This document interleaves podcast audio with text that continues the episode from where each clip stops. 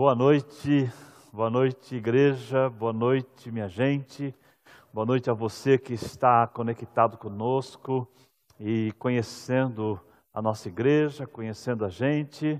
É alegria muito grande que estamos juntos. Tem um texto da palavra de Deus que é meio intrigante, mas, mas você vai ver que é tão bonito porque assim é a palavra de Deus.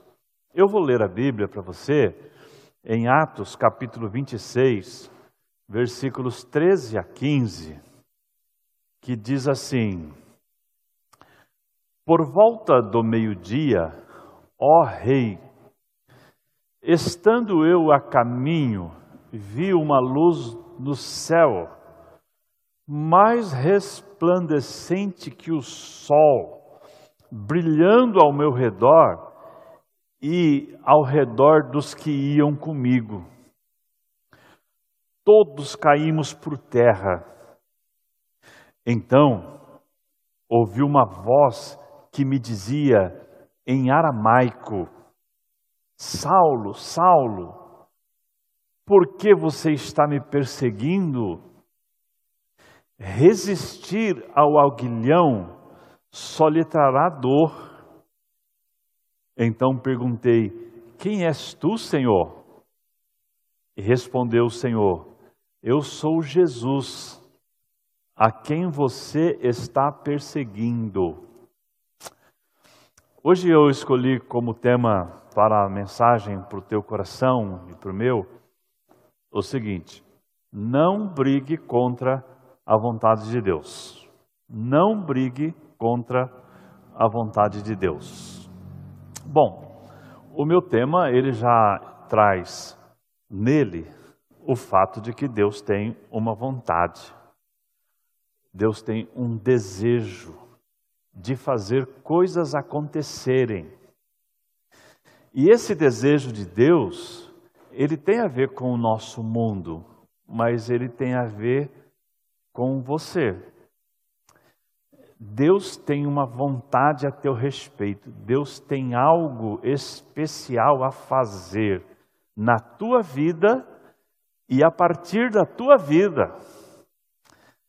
E isso que aconteceu aqui, no texto que eu li, aconteceu com Saulo, que depois se tornou Paulo, que escreveu a carta aos Romanos onde sobre a vontade de Deus, ele fala assim: para que experimenteis qual seja a boa, agradável e perfeita vontade de Deus. Olha que bonito. Deus tem uma vontade, e essa vontade que ele tem é um projeto que ele tem para a tua vida, e essa vontade é boa, ou seja, só resulta no bem, ela é perfeita, ou seja, ninguém pode fazer melhor. E ela é agradável, ou seja, ela satisfaz, satisfaz o coração. É isso mesmo. É, Deus tem um plano, um projeto, uma vontade para a tua vida. Ele quer fazer algo através da tua vida, ou na tua vida e através da tua vida. E eu gosto muito também de um outro texto que eu sempre cito, lá no profeta Jeremias, quando ele se refere ao povo de Israel, mas tem a ver com Deus falando. Quando ele diz assim: Eu bem sei os planos que tenho a vosso respeito, diz o Senhor. São planos de bem e não de mal, para vos dar um fim que desejais. Deus tem um plano, Deus tem uma vontade, e a vontade dele tem a ver com o que a gente pensa, por isso que ele fala assim, é, para que você tenha o fim que deseja, né? o, o que nós queremos da nossa vida, é, Deus sabe. O jeito dele de fazer é diferente do nosso, mas o resultado final ninguém faz melhor. Então, essa vontade de Deus, ela precisa se, se revelar na tua vida, você precisa se deixar levar por Deus, se deixar levar pela vontade dele, se submeter à vontade dele, ao projeto dele, porque ele tem coisas grandes a realizar. E então, o problema que eu destaco é que muitas vezes as pessoas brigam contra aquilo que Deus quer, contra a vontade de Deus, se opõem àquilo que Deus quer realizar. E você não deve se opor àquilo que Deus quer realizar na sua vida. Por quê? Porque isso não vai ser bom. Não vai ser bom para você. Não é bom para ninguém. E é por isso que eu trouxe esse texto da palavra de Deus para você.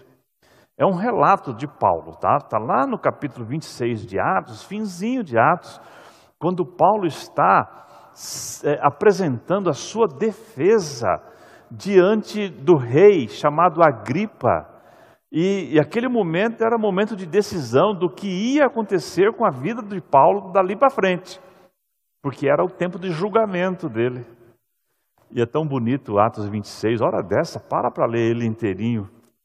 Paulo falando a respeito de quem ele era, falando a respeito da esperança que, que ele tinha, falando que ele estava ali sendo julgado por causa dessa esperança que ele tinha. Aí, no meio do testemunho dele, ele fala a respeito da experiência dele quando se encontrou com Jesus. Quando ele se encontrou com Jesus, ele estava feroz. Paulo era fariseu zeloso. Essa, essa era a seita mais radical dos judeus. E Paulo era dessa seita. Então, quando os cristãos começaram a surgir, quando o evangelho começou a se espalhar, Paulo desejou acabar com a igreja, acabar com os cristãos. E ele fez isso, ele eh, perseguiu pessoas, ele, na hora que pessoas foram julgadas, ele votou a favor da morte dessas pessoas. E nesse encontro, quando ele teve com Jesus, ele estava indo em uma viagem para alcançar cristãos, para perseguir cristãos. E aí, no meio dessa viagem, ele teve um encontro com Jesus. Olha só o que, que ele fala. Estando eu a caminho, vi uma luz do céu mais resplandecente que o sol, brilhando ao meu redor e ao redor dos que iam comigo. A experiência dele de encontro com Jesus. Todos caímos por terra. Então ouvi uma voz que me dizia em aramaico: Saulo, Saulo, por que me persegues? Por que está me perseguindo? E aí, aí pela primeira vez no testemunho de Paulo, e Paulo deu o testemunho dele algumas vezes no livro de Atos, mas é a primeira vez que aparece essa frase aqui, ó. Resistir ao aguilhão só lhe trará dor. Em outras versões mais antigas um pouco, diz assim: Dura coisa é recalcitrar contra os aguilhões. E é aí que entra aquela história que eu estou te falando sobre brigar com Deus, brigar com a vontade de Deus, brigar contra a vontade de Deus. Resistir ao aguilhão ou recalcitrar contra o aguilhão, na verdade era um ditado popular daquele tempo. É, e eu acho até bonito assim que Paulo cita que Jesus usa um ditado popular daquele tempo eh, para alertar Paulo, para fazer a ficha cair né, em Paulo, para que Paulo entenda. Dura coisa é recalcitrar contra, os, contra o aguilhão, era um termo usado em muitas situações, era usado na política, mas o mais bonito para explicar, né, só para explicar também, é como ele era usado na, na agricultura. Porque funcionava assim.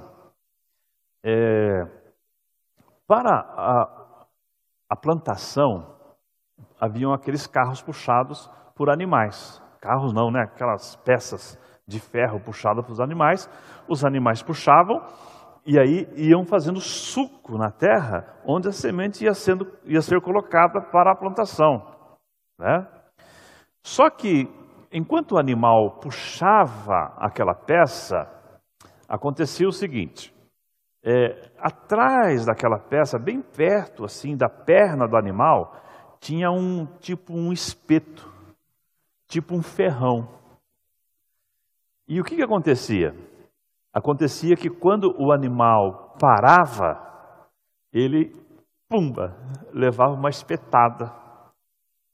E a ideia daquela peçazinha ali era a ideia de que o animal levou uma espetada e ele continua andando. Mas aí, alguns animais, e claro, né, se sou eu também, ficava estressado com aquilo, né, levar uma ferroada, né? E aí o que, que ele fazia? para se livrar daquilo que estava espetando ele, ele dava coice. Para se livrar. Mas aí ele dava coice no quê? No ferrão, que é chamado de aguilhão. Ele, ele dava coice naquele ferro. E quanto mais ele dava coice naquele ferro, mais ele se machucava. Por isso a expressão Dura coisa é recalcitrar contra os aguilhões. Não é? Quanto mais você é, se opõe, quanto mais você fica é, contra, pior é para você. Só que Jesus, quando usa esse ditado popular, ele está querendo dizer assim: Paulo, por que você está me perseguindo? É mais ou menos assim: por que você está perseguindo o Evangelho? Por que você está perseguindo os cristãos? Ou, você não está vendo que Deus está fazendo, pela vontade dele, uma obra maravilhosa e agora você vai querer ir contra a vontade de Deus? É bem isso. Ele está dizendo assim: quanto mais você for contra a vontade de Deus, vai ser pior para você.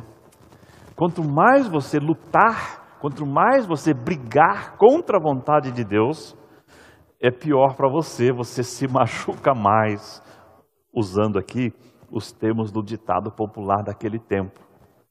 E sabe, se Paulo disse mais para frente que a vontade de Deus ela é boa, ela é perfeita e ela é agradável, então é verdade. Deus tem uma coisa muito bonita para fazer na tua vida e Deus quer fazer algo muito especial através da sua vida. E quanto mais você rejeita a vontade de Deus para você, é pior. Não para Deus, é pior para você. Porque Ele quer conduzir a sua vida, como disse o salmista no Salmo 23, né?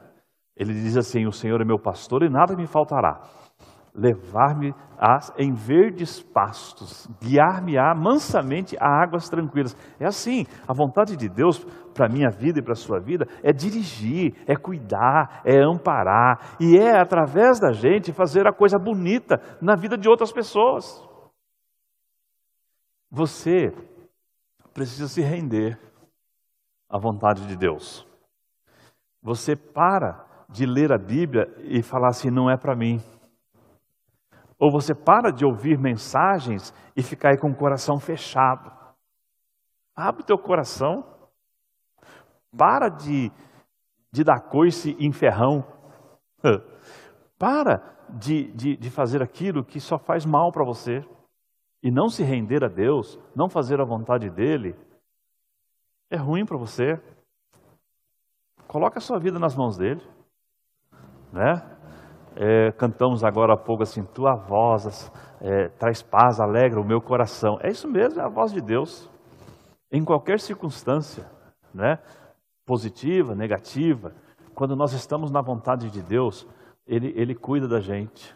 Né? Por isso que lá em Isaías, ele fala assim, porque eu, o Senhor teu Deus, te tomo pela tua mão direita e te digo, não temas que eu te ajudo. Por quê? Porque Ele está te conduzindo, está segurando você pela mão. Então, Deus é muito cheio de bondade. E Ele tem uma vontade. E Ele quer fazer algo por você, para você. E Ele quer fazer algo através de você. Não brigue contra a vontade de Deus. Não resista à vontade de Deus. Foi isso que Jesus disse para Paulo. Né? Não brigue contra. Deixa Deus fazer o que Ele vai fazer.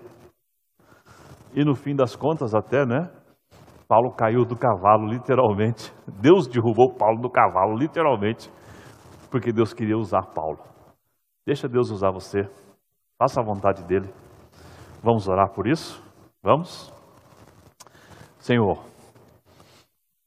eu sei perfeitamente que o Senhor quer fazer algo, o Senhor tem vontade e quer fazer algo muito especial na vida de todos nós que estamos aqui ouvindo a tua palavra, entendendo a tua palavra.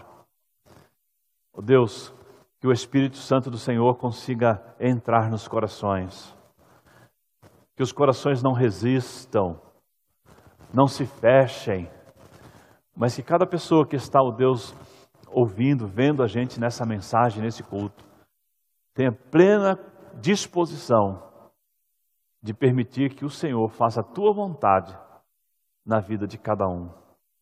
É isso, ó Deus, que muitas dessas pessoas é, oram ou só recitam quando dizem assim: Seja feita a tua vontade, assim na terra como no céu. Que isso pare de ser apenas, ó Deus, chavão, mas que seja verdade, que a tua vontade se estabeleça na vida de cada um de nós. Oro, oro a ti assim em nome de Jesus. Amém.